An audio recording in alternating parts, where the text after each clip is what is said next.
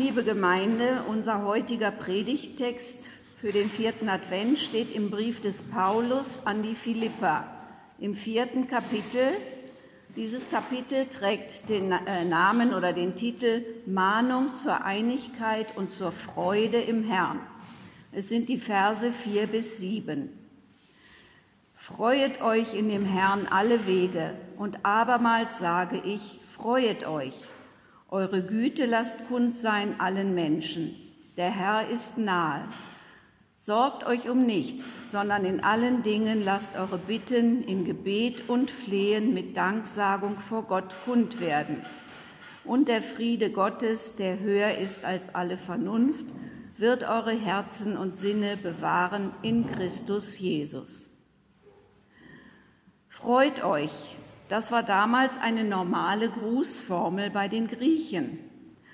Aber der Apostel Paulus gibt diesem gängigen Gruß eine ganz neue Bedeutung, indem er die Christen zur Freude ermahnt und ihnen mit den Worten im Herrn die unversiegbare Quelle dieser Freude anzeigt. Nun ist Freude eine Emotion, also per Definition vergänglich und schwankend. Wie also sind Paulus Worte zu verstehen? Wenn man nicht Rauschmittel nimmt oder den Glauben mit einer euphorisierenden Droge verwechselt, ist es aus menschlicher Sicht unmöglich, immer fröhlich zu sein. Aber genau das ist der Punkt. Paulus will die Empfänger seines Briefes dazu bringen, die Dinge anders, aus spiritueller Sicht zu sehen. Er lädt sie ein, eine Freude zu empfangen, die über ihr gewöhnliches Verständnis der Dinge hinausgeht. Es handelt sich nämlich um eine Freude, die ihre Quelle in der Begegnung mit Christus hat. Oft fragt man sich, wie kann der Gläubige in einer Welt, in der er von so vielen Anlässen zur Traurigkeit umgeben ist, immer fröhlich sein, immer fröhlich in seinen harten Kämpfen gegen das Böse? Wie kann Paulus das, der, nachdem er verfolgt, geschlagen, gesteinigt wurde, nun im Gefängnis sitzt und dem Tod ins Auge blicken muss? Verdrängt er die Tragweite der Prüfungen, die er durchmacht?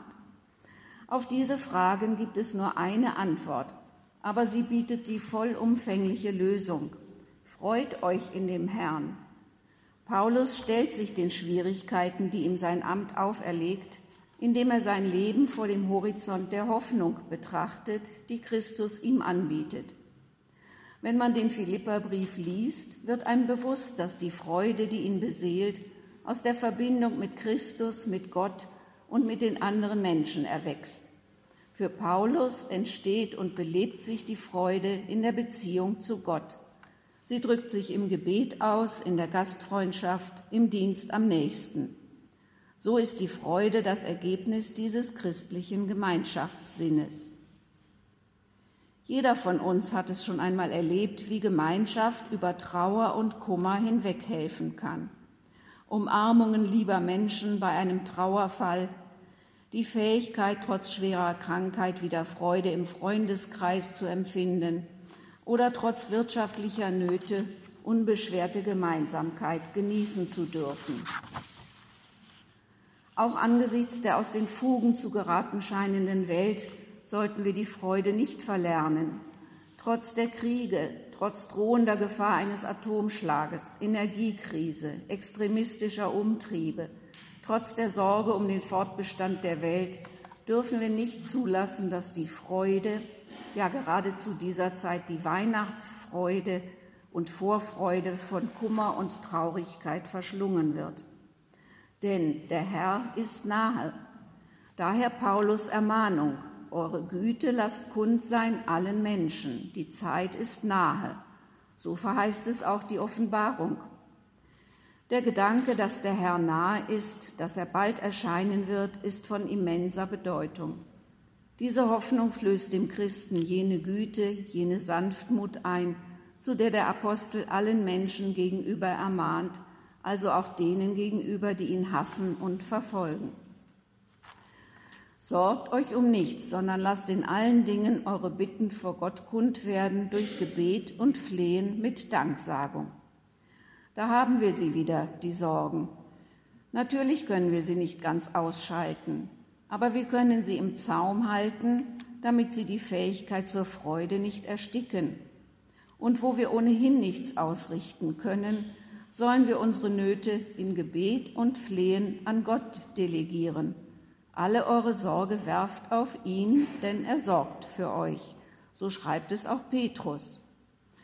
Den Sorgen stellt Paulus das Gebet und das Flehen gegenüber, das inständigere Gebet, durch das das Kind Gottes jeden Grund zur Sorge oder zum Kummer in den Schoß seines himmlischen Vaters legt und ihn um die Kraft bittet, alles zu ertragen.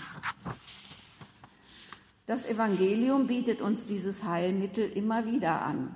Sorgt euch nicht um euer Leben, was ihr essen und trinken werdet, auch nicht um euren Leib, was ihr anziehen werdet. Ist nicht das Leben mehr als die Nahrung und der Leib mehr als die Kleidung?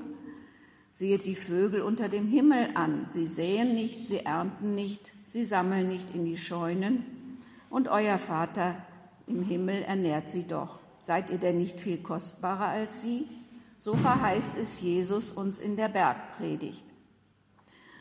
Warum nun aber ermahnt Paulus zur Danksagung, wenn man in Bedrängnis und Furcht ist? Soll man auch noch dafür danken, dass es einem schlecht geht? Das nicht.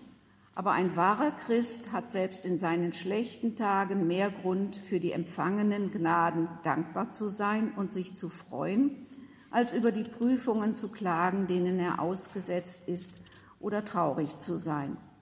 Und selbst wenn er manchmal nicht mit Zuversicht beten kann, wird der Dank, der aus einem wahrhaft dankbaren Herzen zu Gott aufsteigt, ihm die Quellen des Gebets erschließen. Paulus endet diesen Abschnitt mit den Worten, die wir häufig als Kanzelsegen nach der Predigt hören. Und der Friede Gottes, der allen Verstand übersteigt, wird eure Herzen und eure Gedanken in Christus Jesus bewahren. Die Frucht des Gebets und des, äh, des Dankes wird der Seelenfrieden sein, diese so große Wohltat, die der Sorge die Stirn bieten kann.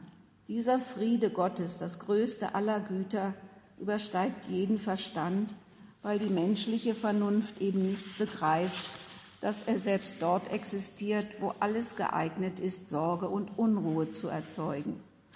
Selbst der Christ, der in Bedrängnis ist und kein Mittel zur Befreiung sieht, erfährt, dass der Friede Gottes alle unruhigen Bemühungen seines Geistes, Frieden zu finden, übertrifft. Luther hat es folgendermaßen erläutert.